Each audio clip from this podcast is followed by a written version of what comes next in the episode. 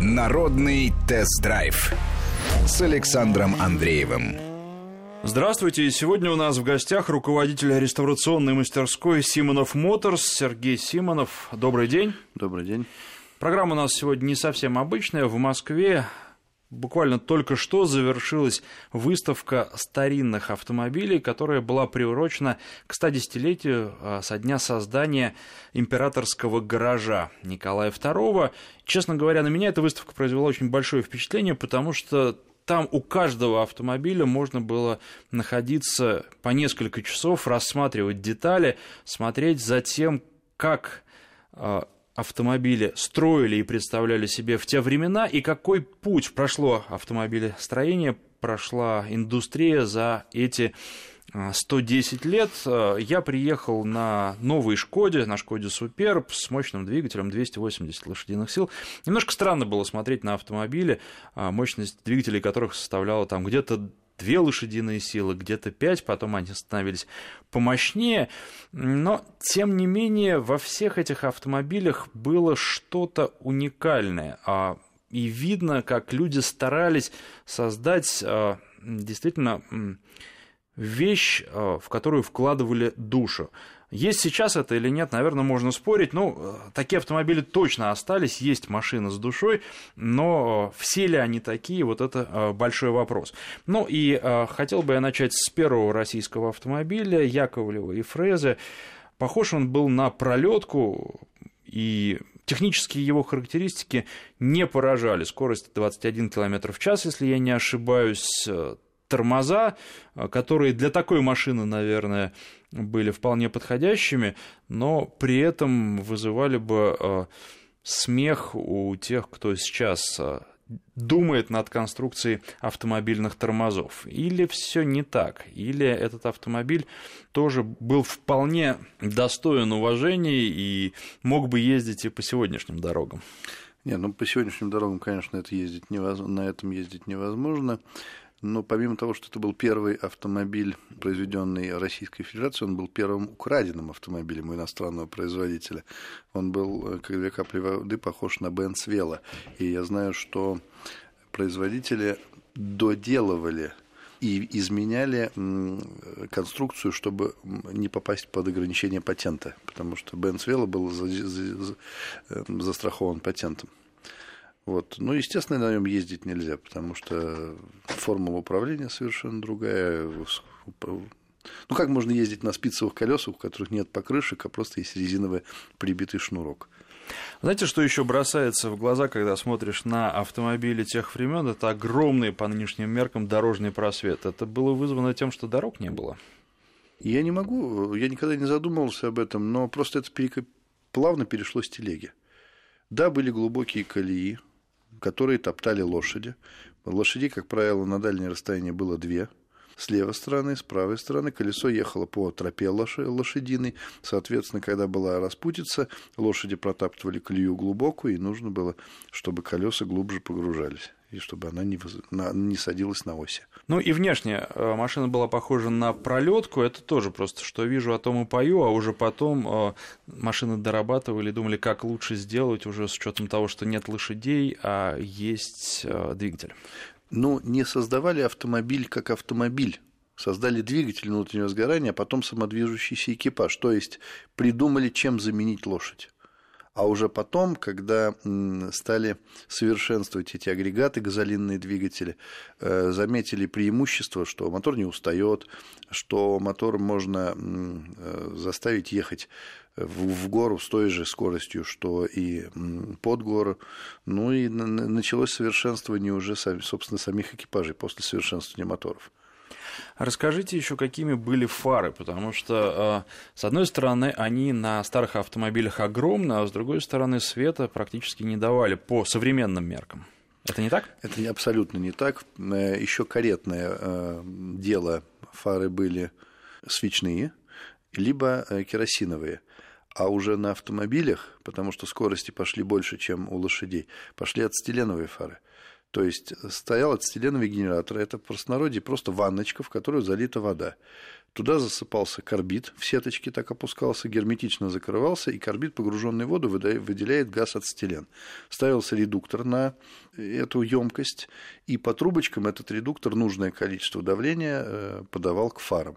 И для того, чтобы зажечь фары, нужно было выйти из автомобиля, открыть окошко, чиркнуть спичкой, э, загорался фитиль, фара закрывалась и ехала дальше. Но ацетилен горит ядовито-белым цветом – уровень света был не хуже, чем у современного ксенона, поэтому там и лампы сильные, и отражатели э, такие достаточно красивые, но не было технологии нанесения хрома, но была, была технология, технология нанесения серебра. И все эти фары, они были серебром покрыты, внутри наполированы. И светили хорошо. Светили очень а хорошо. А как долго они светили? Как долго можно было ехать? Пока не, не кончался газ. С собой в дорогу брали э, тогда водители. Шофер это была привилегированная специализация. Шофер с собой всегда брал ремни, шины, покрышки, камеры. Э, в пути неоднократно на дальние расстояния менялись шины и брал с собой вот запас карбида, который, если он уже растворился в воде и перестал выделять газ, то досыпали новую партию карбида, это камушки, и все, фары заново светили. Другое дело, что перезарядка происходила с остановкой, нужно было остановиться, поменять кассету с этим карбидом. Руль э, когда стал настоящим рулем в нашем понимании, потому что на том же автомобиле Яковлева и Фреза э, такая ручка поворотная скорее. Точного года я не скажу. Понимаете, э, чем отличаются глобальные автомобили той эпохи от современных, тогда был поиск правильных технических решений и не было интернета. То есть деление своими навыками, своими, своими достижениями происходило посредством выставок, молвы или газет. То есть, а для того, чтобы газет, нужно, чтобы корреспондент еще был где-то рядом. Поэтому кто-то делал руль круглый сразу – кто-то делал червяк в виде ручки, которую нужно закручивать. Были рули примерно мотоциклетные на автомобиле, которые по движением э, палки, так называемой, э, поворачивали колесо. То есть э, был поиск. Только к середине 30-х годов в принципе определились все производители с форматом автомобиля, что двигатель имеет сцепление, коробку передач, что автомобиль имеет двигатель, сцепление, коробку передач, поворотные колеса. И то там их был поиск передний приводный автомобиль, задний приводный автомобиль, верхний клапанный мотор, нижний клапанный мотор, барабанные тормоза или ленточные тормоза, то все равно это оставалось определенным поиском. Еще обращает на себя внимание, что часто, во-первых, рычагов много, и часто эти рычаги были вынесены вообще за двери автомобиля, то есть находились снаружи э, корпуса. Для чего это делалось? Ну, вот смотрите, в основном э, Просто не придумали устройство, которое находится в кулисе коробки передач. Был один рычаг, который включал первую или вторую передачу через нейтраль, и был второй рычаг, который включал, например, третью и четвертую передачу через нейтраль. Для того, чтобы вам включить первую передачу, у вас один рычаг должен стоять в нейтрале, а другой рычаг в первой передаче. Если вам нужно включить третью передачу, вы этот рычаг ставите на нейтраль, берете за другой рычаг, вставляете его в третью передачу. Потом придумали устройство под названием кулиса, которое могла эту дорогу выбирать себе сама, и она методом уже манипуляции руки включала ту или иную передачу. А там были фиксаторы, еще ко всему прочему, которые фиксировали, чтобы передача не выскакивала. И все это было вынесено за кузов, потому что кузовы были очень узкие э, по тем временам, очень широкие были колеса, крылья, они не, не были внесены в, э, в, в габарит автомобиля, вот, и получалось, что кузов из-за того, что узкий, чтобы сэкономить место, рычаги просто выдвигали наружу. Хорошо. А что касается тормозов, насколько хороши они были, и ведь существовали изначально разные типы тормозов? Тормоза поначалу были примитивные, вплоть до того, что на первых машинах, вот, например, на Яковлевой фрезе, это был просто обычный башмак, который методом там, нажатия на рычаг прижимался в колесо. Дальше, по мере, по мере того, как начали совершенствоваться моторы и начала увеличиваться скорость, дальше появились ленточные тормоза, которые обжимали какую-то вращающуюся деталь. Но были разновидности еще и такие. Например, на Форде Т Генри Форда легендарного, Форде Т жестянка Лизи, рабочий тормоз – это ленточная колодка, обжимающая маховик мотора. Рабочий тормоз – это снижение числа, числа оборота двигателя. А, хорошо. А, обо всем, наверное, практически поговорили. А, передняя панель, вот такое понятие. Еще когда оно возникло, потому что на первых автомобилях, ну, понятно, там и не было ничего, а вот уже где-то в 1905-10 годах какие-то приборы, рычажки и клапаны там появляются. На некоторых автомобилях даже это было похоже на мини-управление органом.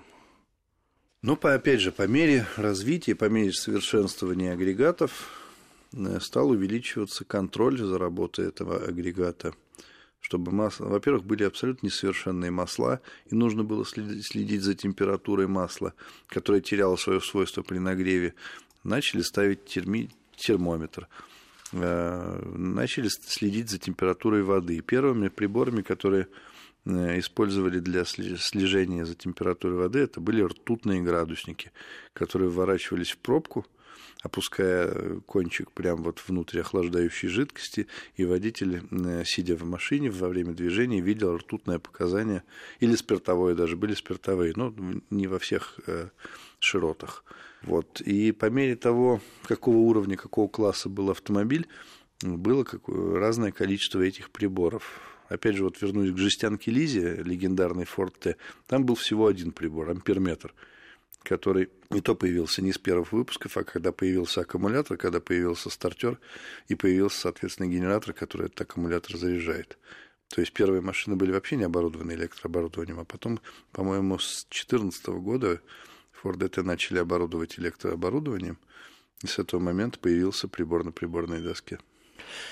Давайте теперь о том, почему в России вроде бы все зародилось-то не так поздно. Пусть автомобиль Яковлева и Фрейзи был плагиатом, но тем не менее, ведь появился, появился в 1896 году, но потом как-то не совсем повезло. Яковлев умер, а его партнеры не захотели продолжать это дело. Фрейзи а, был вынужден покупать а, моторы за рубежом, и потом свое производство в итоге продал Руссобалту. Но если говорить, например, о тех же Соединенных Штатах, там было огромное количество автомобильных фирм, была конкуренция. Конечно, кто-то а, достаточно быстро обанкротился, а кто-то развивался, и в итоге из этого вышел а, большой автопром. Почему в России ничего подобного не произошло? Я не могу ответить на этот вопрос однозначно, я тоже об этом неоднократно размышлял.